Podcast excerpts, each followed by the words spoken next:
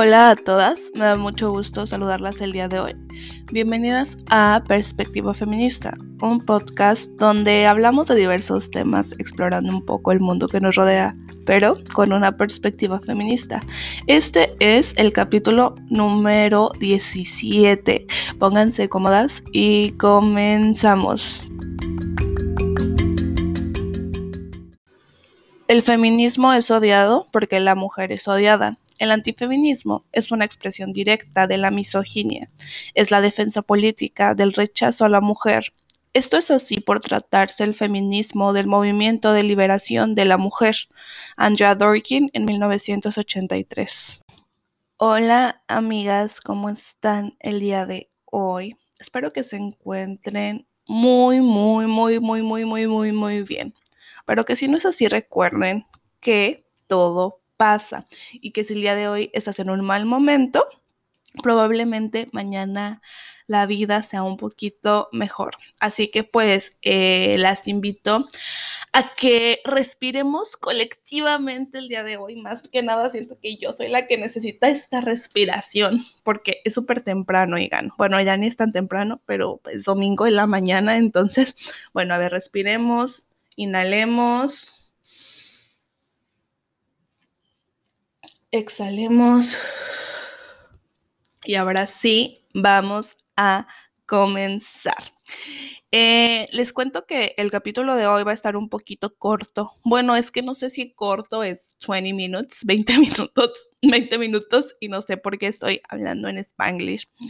Eh, bueno, sí sé por qué, porque me gusta hablar en spanglish, pero eh, sí, 20 minutos solamente porque, eh, pues porque, no sé, estoy como experimentando si realmente es necesario que sean los capítulos tan largos, porque a veces siento que como que soy súper redundante en las cosas que digo cuando escucho los capítulos y digo, ay no, o sea, creo que también 40 minutos de escuchar mi vocesota y que estoy diciendo prácticamente lo mismo durante esos 40 minutos, pues no está tan chido. Entonces, pues eh, vamos a darle. Vamos a intentar este nuevo formato a ver cómo nos va. Eh, y les cuento antes de, empezar con todo que el día de hoy estoy grabando, creo que nunca había hecho esto, pero literalmente estoy grabando el capítulo, o ya la neta ni me acuerdo, o sea, ya estaba dándome cuenta que ya son 17 capítulos. wow, eh, me siento súper súper feliz de que esto siga avanzando y, que me sigan apoyando.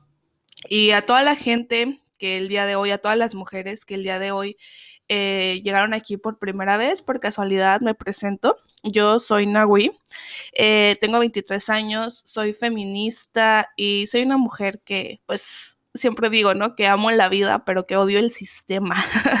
en mis redes sociales son, en Twitter me encuentras como guion bajo soy Nahui y en Instagram me encuentras como soy Nahui y bueno, aquí en Spotify como perspectiva feminista. Te invito a seguirme en mis redes sociales si te gusta lo que digo y pues que compartas mi contenido, la verdad es que me ayudas bastante. Y bueno, si pueden ver el título del el capítulo del día de hoy y por la cita que mencioné al principio, que era una cita de Andrea Dworkin, que por cierto, si no han leído Andrea Dworkin, no sé qué están esperando para hacerlo. Andrea Dworkin es una de las feministas más importantes de la segunda ola del feminismo. Ella hizo muchos aportes respecto a la prostitución y no a la prostitución, perdón, respecto a la pornografía. Ella, este, pues tenía como todo su movimiento anti-porno, ¿no? Eh, sobre todo sobre todo creo que ahí fueron las aportaciones más valiosas. Tiene un libro que se llama eh, Men Hating Women, si no mal recuerdo. Entonces, pues lean Andrea Dworkin. Y pues viendo el título del, podcast, que es La oveja morada, y escuchando esta cita de Andrea Dworkin que habla de cómo el antifeminismo es directamente misoginia hacia las mujeres, pues tal vez, tal vez ya tengan como una pequeña idea de cuál va a ser el tema que voy a tratar el día de hoy. El día de hoy voy a hablar sobre eh, creo, que lo quiero tratar un poco más como en el sentido de la familia, pero también creo que puede llevarse un poco a los amigos y es como todo este proceso de eh, reconocernos feministas y de cómo esto te convierte como en la, o sea, es como la oveja negra, ¿no? O sea, como, ay, no, esta morra rebelde que nada más se anda quejando en redes sociales y que es una eh, revoltosa, una chaira, y cómo esto puede, eh, y no puede, más bien la mayoría de las veces, y creo que es algo como que muchas compañeras y yo tenemos en común, que pues trae la discusión a la mesa, ¿no? A la mesa en la familia, en las comidas familiares, en en este, pues en los espacios con amigos que, sobre todo, creo que es más cuando apenas, apenas, apenas, apenas, apenas estás comenzando. Y si tú estás en ese punto, tranquila, todas, todas pasamos por ahí. Y está bien, no va a pasar, tú no, tú, tú no te rindas. pero, pero sí, ¿cómo, te conviertes como en esa, eh, ya llevar la etiqueta te convierte no, no, o sea, crea, creo que, y, y lo hablo mucho en, en el en el primer capítulo que tengo, que se llama La mala palabra feminista, cómo crea esta palabra estigma y cómo hay rechazo hacia el al feminismo y hacia la palabra feminista. Y pues obviamente, como dice claramente Andrea Dworkin, pues tiene que ver con un rechazo que hay hacia que las mujeres nos liberemos, ¿no? Porque pues este sistema se sostiene de nuestros cuidados, se sostiene de que nosotras, este, amemos a los hombres, que se sostiene de que estemos calladas, que seamos sumisas. Entonces, obviamente un sistema que funciona tan perfectamente bien para ellos, pues no les conviene, ¿no? Que nosotros nos revelemos. Pero bueno, entonces, eh, respondiendo un poco a qué es ser qué es ser mujer. No, no se crean. Esa es una discusión que tendremos otro día. El día de hoy no me quiero meter en tantos pedos, pero respondiendo un poco a, a la pregunta de qué es, ay no, oigan, es que qué bárbara soy, ¿no? Ya, este, me quiero meter aquí en, ¿cómo se llama? En problemas con todo mundo. Pero sí, pregúntense qué es ser mujer y también pregúntense qué es, qué es ser la oveja morada pues ser la oveja morada de una familia o, de una, este, un grupo de amigos, pues es la morra feminista, ¿no? La morra castrosa feminista, en vez de la morra de los plumones, ¿no? La morra castrosa feminista, que todo el día anda ahí, ¿no? Dale y duro con los cuestionamientos y que pues a lo mejor y con, la familia o, o, con esos amigos no hablas tanto del tema, pero por ejemplo, si como empiezas a publicar cosas en redes sociales respecto al tema, pues empieza como a salir la gente, ¿no? Empieza a salir la gente y, sus joyitas y te encuentras con cada decepción. Yo les cuento que personalmente he perdido a muchas, no he perdido, a ver, creo que empecemos por ahí cuando, este, cuando empiezas a mostrar estas posturas y empiezas a cuestionarte estas cosas y, este, y hay gente que no le gusta tu manera de pensar y se alejan de ti o tú te alejas de ellas y de ellos, no es una pérdida, al contrario, yo creo que estás ganando pues un espacio en tu vida de alguien que simplemente, o sea, porque bueno, si no te apoyan en tu manera de ver las cosas, si no, si no respetan tu manera de eh, entender el mundo y de la manera en la que te cuestionas, si eres demasiado ruidosa, demasiado inteligente, demasiado incómoda para esas personas, pues esas personas no tienen que estar en tu vida. Pero bueno, ahora sí como retomando un poco lo que les contaba, pues yo la verdad sí, este, pues me, des, me desecho. ahora sí, ¿no? Sí, ya cámara con esas personas de muchas amistades, o sea, mm, y créanme, sobre todo hombres, la verdad, o sea, sí tengo que ser honesta en que los hombres muestran un rechazo más fuerte respecto a este tema y han sido hombres, eh, pues hombres LGBT, bueno, más bien hombres gays, hombres gays y hombres heterosexuales. ¿eh? Ahí sí yo creo que también luego idealizamos mucho a la comunidad LGBT y ya tengo un capítulo donde hablo de eso con Andrea Navarro, por si lo quieren escuchar, Invisibilización Lésbica, pero este... Pero sí, o sea, han sido como peleas, sobre todo en Facebook y sobre todo, ahorita ya la verdad yo cerré Facebook y por tiempo indefinido y ya no sé hasta cuándo lo voy a volver a abrir pero pero sí, o sea, también me perdí un poco de lo que estaba diciendo. Oh, sí, que, perdemos esas amistades, perdemos esas amistades. Y pues no es fácil, o sea, creo que también como que sí les dije como de, ay, no, pues sí, eh, realmente no pierdes nada, ganas un espacio en tu vida, es mejor que esas personas no estén ahí, pero pues no es fácil, ¿no? O sea, para mí eran personas como que en algún momento significaron mucho en mi vida y ver como que hay un punto de como pues de separación, ¿no? Como y tan evidente y que es evidente que es por este tema, o sea, porque yo me acuerdo mucho que, eh, y lo cuento un poco también en el, en el capítulo del aborto, yo aquí dándoles así como que citando todos mis capítulos, eh, cuando, cuando, yo empecé como a hablar públicamente de mi postura a favor de, del aborto, o sea, no a favor de la legalización, a favor del aborto. Eh, muchos, muchos eh, como amigos y amigas que yo tenía de tiempos en los que yo iba a la iglesia y está pasando el tren. Siempre digo eso porque no sé si se escucha o no, y luego ya escucho los podcasts y me doy cuenta de que ni se escucha, pero bueno, ahí va pasando el tren. Este, y así me, me distrajo el tren pero, oigan, hoy ando como muy en el avión, ¿verdad? Discúlpenme, discúlpenme.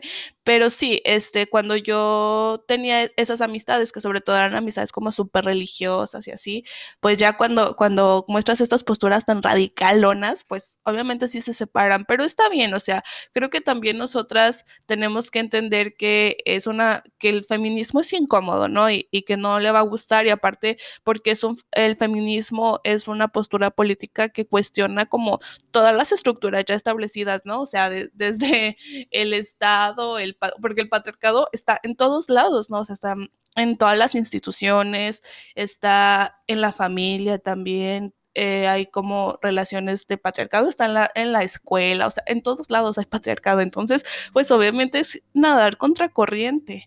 Y yo solamente quiero como que eh, entendamos que es un, este proceso como de pérdida de amistades es totalmente normal, pero es totalmente, eh, cómo les digo? se siente correcto.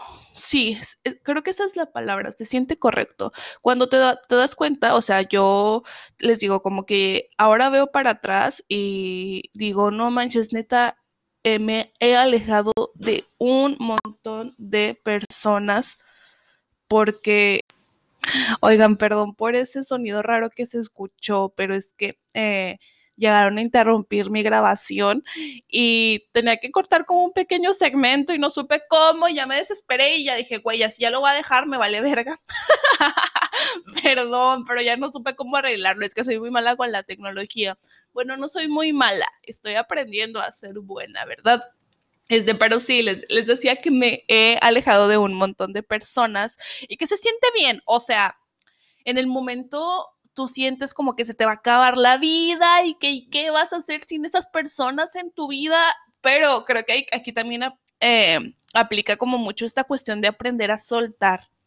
Y creo que como feministas tenemos que aprender a soltar muchas cosas. Primero está esta cuestión de las amistades que ya no compaginan con lo que tú estás creyendo ahora con tu manera de ver la vida y que no lo respetan, pues entonces a la chingada. Pero también soltar a personas que, este, no a personas, a creencias, ¿no? O sea, también ese soltar implica dejar de creer, no sé, que las mujeres no podemos hacer ciertas cosas, dejar de creer que las mujeres eh, somos esto y lo otro, que somos esa historia que nos contó el patriarcado. Entonces, creo que sí, tiene mucho que ver con aprender a soltar el feminismo y con ser esta oveja morada. Y ahora les quiero hablar como un poco sobre cómo es esta onda de salir del closet feminista. Y es que es bien difícil porque al principio cuesta mucho trabajo. O sea, es que yo me acuerdo, yo me acuerdo cuando yo era una bebé feminista, que todavía lo soy, pero cuando era más baby, neta, era así como que yo tenía un miedo, un miedo de publicar en Facebook y me acuerdo que o sea, las ahorita ya como que todo el mundo se acostumbró, ya me dan el avión, ya me tienen bloqueada, todas las personas que me quieren tener bloqueada, pero como que en un principio sí era súper complicado, era muy complicado eh, agarrar como que los ovarios, o sea, literalmente agarrarme los, bueno, no agarrarme los ovarios, pero sí como que tener los ovarios de decir, oigan, es que sí, esto es lo que pienso. Y yo empecé pues con un feminismo como super light, ¿no? Como este feminismo Emma Watson de sí, hombres y mujeres somos iguales y como súper, un discurso como súper aceptado. Y aún así me acuerdo que que era como súper complicado. Y también, o sea, me acuerdo que era eh, también como soltar toda esta necesidad de aprobación masculina, de, porque a final de cuentas, pues esta es una postura que eh, pues que no la aceptan muchos hombres, ¿no? O sea, y, y, y que te, encuentras con esto de que, ay, ya no me van a querer los hombres, ¿qué va a hacer de mi vida? Pero también los sueltas, también los sueltas. Les digo, esto es de soltar. Y cómo, o sea, alguna recomendación que les doy para salir del closet feminista, es, que, es que lo hagan, ¿no? O, es que, sí, pues eso, o sea, que lo hagan, que Mm, si tienen miedo, pues lo hagan con miedo. A final de cuentas, yo sí insisto mucho como en usar la etiqueta feminista, porque creo que es, neces es necesario como visibilizar el movimiento y personalizar, o sea, no, no, no quiero decir personalizar como de que hay el movimiento sobre mí, pero ponerle cara al movimiento, poner, decir, yo apoyo estas propuestas, yo estoy luchando por esto y sentirte orgullosa, ¿no? También de, de, que lo estás haciendo y de que esa es tu manera de ver la vida y que esas son tus creencias y que esa es tu manera de luchar y que, y ahora sí que también aquí ayuda muchísimo el mm, no sé, como el tener una red de apoyo feminista, ¿no? Y creo que eso, eso también es un punto, un punto, perdón, un punto súper importante que tratar, el, la cuestión de empezar a crear una red feminista, ¿no? Porque hay dos cosas que, que, a mí luego me mandan muchos mensajes. Una es como de que, oye, soy de no sé qué parte del mundo y necesito conocer colectivas en mi ciudad y yo de que, ay, pues no lo sé, busca ahí en Facebook, ¿no? Una, y eso, y también el, y, y, cómo hacen eso, ¿no? Porque luego, luego me preguntan, es que cómo le hago, y yo, miren, les voy a contar como mi experiencia, yo empecé en, en mi estado, se usan como esta cuestión de las asambleas, de juntarnos en un lugar para discutir las problemáticas o, no las problemáticas, o sea, como para la, cuestión de organización de que va a ser el 8 de marzo, mm, convocan una asamblea, ¿no? Y, y, y ya ahí tú discutes con las, las demás feministas y así. Y yo es lo que les recomiendo, ¿no? Que se empiecen a acercar a los círculos feministas de sus ciudades. Si algunas mujeres, si ya tienes ubicada a una o dos mujeres que sabes que se mueven en esos círculos, pues acercarte a ellas, y no tener miedo, ¿no? O sea, a final de cuentas todas también ya fuimos como las principiantes. Yo me acuerdo que antes yo llegaba y no conocía a nadie y era así como de, no manches, o sea, tenía como un miedo y un nervio y ahorita es como que llego y ya saludo a todo el mundo, así que hola, si to todas mis amigas, o sea, todas son mis amigas, bueno, no todas son mis amigas, he de, admitir, algunas pues no nos llevamos bien, pero igual, o sea, ahí están, ¿no? Y, y este, y les respetas y aunque no, este, pues tampoco es como de que, ay, no me tengo que amar con todas, pero es súper bonito y es súper bonita la comunidad que se crea con todo y estas eh, discusiones que a veces hay, ¿no? Pero pero sí, o sea, anímense de verdad, anímense a salir del closet feminista y no les voy a decir, o sea, no les voy a decir que hoy sí es que todo es bonito, todo es perfecto, eh, todo va a estar bien. No, eso sí, todo va a estar bien. Eso sí, se los prometo que todo va a estar bien. Y en la cuestión de la familia, ahora sí que eh, yo no conozco como que la situación personal de cada una de ustedes y yo no, o sea, yo puedo hacer como decir muy fácilmente de no, pues sí, este, sean abiertas con su familia respecto a los temas y no pasa nada, pero pues a veces no se puede, ¿no? O sea, hay familias que sí son como muy duras en el tema. Lo que sí les digo es que no se detengan por su familia. O sea, personalmente mi familia al principio como que mostraba mucha resistencia respecto al tema. Mi mamá me pedía y todavía me pide a veces que ya no publique tantas cosas, por favor. Y Mm, no sé, o sea, como que luego, eh, no sé, la abuelita, ¿no? O las tías, o los tíos, y así como de que, mmm, ya viste lo que publico, porque yo eso sí es, yo soy muy transparente, a mí no me gusta como mostrar dobles caras, y yo prefiero que todo el mundo sepa como cuál es mi versión más auténtica, ¿no? Aunque obviamente pues con tu abuelita no te vas a poner a hablar del, o hablar de la misma manera que hablas con tus amigas feministas, pues sí que sepa, ¿no? Algo, eh, pues como tu postura, ¿no? O sea, porque pues yo no me avergüenzo de quién soy, yo, yo al contrario estoy orgullosa de, de las posturas que tengo, sé que todavía me queda un largo camino por recorrer, pero me siento cómoda, ¿no? Me siento cómoda. y parte de, ese sentirme cómoda es no tener, no, no avergonzarme de, de, quién soy y de qué es lo que pienso. Obviamente, o sea, si tienes una familia mm, muy, este, como muy ultra católica, religiosa, conservadora o mamona, pues sí tienes que ir como con pasos, con baby steps, ¿no? Poco a poquito, este y pues también aceptar que sí te van a tirar mierda, o sea, sí, probablemente te van a criticar y probablemente no van a estar de acuerdo con lo que dices. Y también eso, o sea, tú no eres una madre Teresa de Calcuta que va a tener que ir a transformar a todos al feminismo y que ya ahora sí, este, evangel, ¿qué? Evangelizadora feminista. No, o sea, simplemente es como, pues yo creo esto, si me quieres acompañar en esta parte de mi vida, está bien, si no, también lo respeto. Hay otras partes en las que podremos convivir. Me refiero obviamente como a la familia, ¿no? Porque pues la familia no la escoges, ¿no?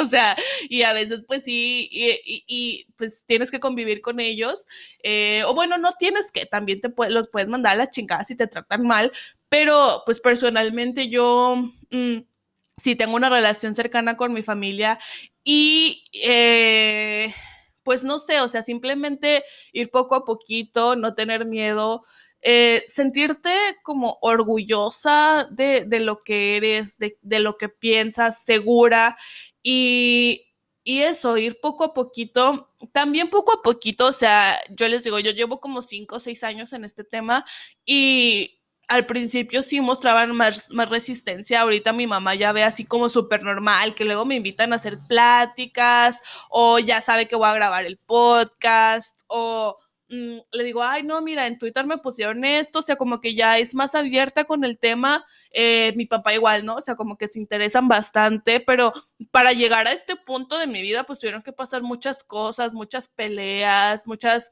em, puntos de desencuentro, pero es parte de, ¿no? Y también eso te ayuda como a, a, este, pues no sé, a crecer, a crecer y a defender lo que piensas. Y, y si no puedes, o sea, queremos ir y eso me parece como bien gracioso. Queremos ir a defender lo que pensamos al mundo, ¿no? De que sí, salgo con mi bandera feminista, pero no podemos ni siquiera eh, ser como auténticas con nuestros núcleos más cercanos, que son como nuestros amigos y nuestra familia. Con ellos sí nos avergonzamos y nos da mucho miedo la crítica y nos van a tirar mierda y nos van a criticar y van a decir que estamos locas. Mm, bueno, o sea, yo creo que es primero cosas son tres cosas, ¿no? Ser, auténtica, en confiar en, lo, en ti, en lo que piensas, en tu inteligencia, en tu manera de ver la vida. Eh, la segunda cosa es que ayudar a crear una red feminista, o sea, bueno, no, ayudar a crear, eso suena raro, este, más bien buscar crear una red feminista como inmediata, ¿no? Ve a los círculos feministas mm, que hay en tu ciudad, a la organización, y si no hay organización, pues es momento de empezar, ¿no? También, o sea, toma esa iniciativa. Y la tercera es que vayas poco a poquito, o sea, sé paciente con eso, no quieras como que todo el mundo em, te entienda y no te tienen que entender tampoco, o sea, ellos tampoco te deben nada, ¿no? O sea, es como, pues no te deben amarte porque eres, a lo mejor neta no piensan como tú y y pues está bien, o sea, este, este es el mundo, ¿no? Es un mundo en el que cada cabeza es un mundo chiquito. Entonces, es muy difícil concordar con todos. Simplemente hay que, este, yo insisto, ¿no? Como en esta cuestión de, de tú primero convencerte a ti misma de que estás segura de que eso piensas. Y ya, pues que el mundo ruede, ¿no? Eh, y soltar, soltar esa, este, ay, creo que eso sí se va a escuchar es el que son las policías, porque el tren no se escucha, pero los policías sí. Eh, y pues sí, o sea, soltar este, soltar las expectativas, soltar el, el qué dirán. Y no es fácil, o sea, yo lo digo aquí, digo, o sea, lo digo aquí en la, en la comodidad de mi podcast y ustedes a lo mejor están pensando, no, pero es que es súper complicado, me cuesta mucho trabajo. Yo creo que no conozco una de mis amigas que no haya tenido problemas con su familia, neta, por las cosas que piensa. Este, para todas es difícil, ¿no? Y por eso insisto tanto como en crear esa red de apoyo, porque ya cuando te das cuenta de que no eres nada más tú, que hay otra y otra y otra y que todas les pasan las mismas cosas, pues es más fácil, ¿no? Es sentirte acompañada. Pero pero sí eso, eso, que realmente te convenzas a ti primero de que esto es lo correcto para ti, es lo, este, como que lo que se siente correcto, lo que, lo que, que tú estás segura que lo que piensas y lo que defiendes es por ahí, ¿no? O sea, primero convencente a ti misma y soltar las expectativas y todo eso es la cosa más complicada al principio. Y yo insisto mucho al principio, porque yo al principio, o sea, veía un comentario malo y todavía me pasa, la verdad, pero ya como que menos eh, y no te da vueltas en la cabeza, ¿no? Y te da en el ego, ¿no? O sea, de verdad, no, ¿cómo esta persona piensa esto de mí? Me odia por ser feminista, ya voy a abandonar todo. Eh, pero es parte de, y créanme que poco a poco, o sea, ahora sí que va, van a ir acomodándose las cosas, ¿no? Y son solamente como pruebas de la vida y procesos, ¿no? Ahorita ya yo me encuentro en un punto en el que el feminismo es parte de mis círculos cercanos, o sea, y, y yo no tengo problema con hablar de esto con nadie, todo el mundo sabe como que pues cuál es mi postura y así la respetan, los que no la respetan pues ya no están en mi vida, obviamente. Entonces, pues solamente eso, que sean pacientes, que no se desesperen, que mm, poco a poquito, ¿no? Poco, poco a poquito. Eh, y que tengo aquí como que una última pregunta que anoté como en mi en mi este sí en mi checklist de cosas de puntos que quiero tocar y es vale la pena intentarlo, o sea, vale la pena intentar ser la oveja morada de la familia, ser la oveja morada de los amigos o de las amigas, ser la oveja morada de tus círculos inmediatos, de tu comunidad. Y yo creo que sí vale la pena. A mí el tomar esta postura política y el buscar esta comunidad me ha cambiado la manera de existir completamente, o sea, ¿no? llevo una mejor relación conmigo, eh, tengo amigas como súper increíbles que eh, ya tenemos como ese pacto desde el feminismo, ¿no? Esa ética feminista. Y pues la vida me cambió completamente y yo creo que sí, yo creo que sí vale la pena intentarlo y yo creo que sí vale la pena que no nos rindamos tan fácilmente y con eso las quiero dejar el día de hoy, ¿no? Con que no se agüiten si sienten como que nadie las comprende, porque hay muchas como nos, como ustedes, ¿no? O sea, hay muchas, somos una, una gran comunidad, una, este, y cada día somos más. Entonces, pues eso, no, no se agüiten, sean, eh, sean pacientes con sus procesos y todo va a estar bien. De verdad, se los prometo y va pasando ahí un policía de nuevo, una ambulancia, no sé qué sea. Entonces, yo creo que hasta aquí dejo el capítulo del capítulo episodio del día de hoy. Las quiero mucho, espero este, que sigan escuchando mi podcast, espero que les guste, espero que lo compartan y si quieren que escribirme algo respecto a mi podcast o sobre cualquier cosa, si quieren que les pase lecturas, eh, cualquier cosa, me escriben ahí en mi, en mi Instagram. En Instagram es donde, donde más respondo, respondo todo o casi todo.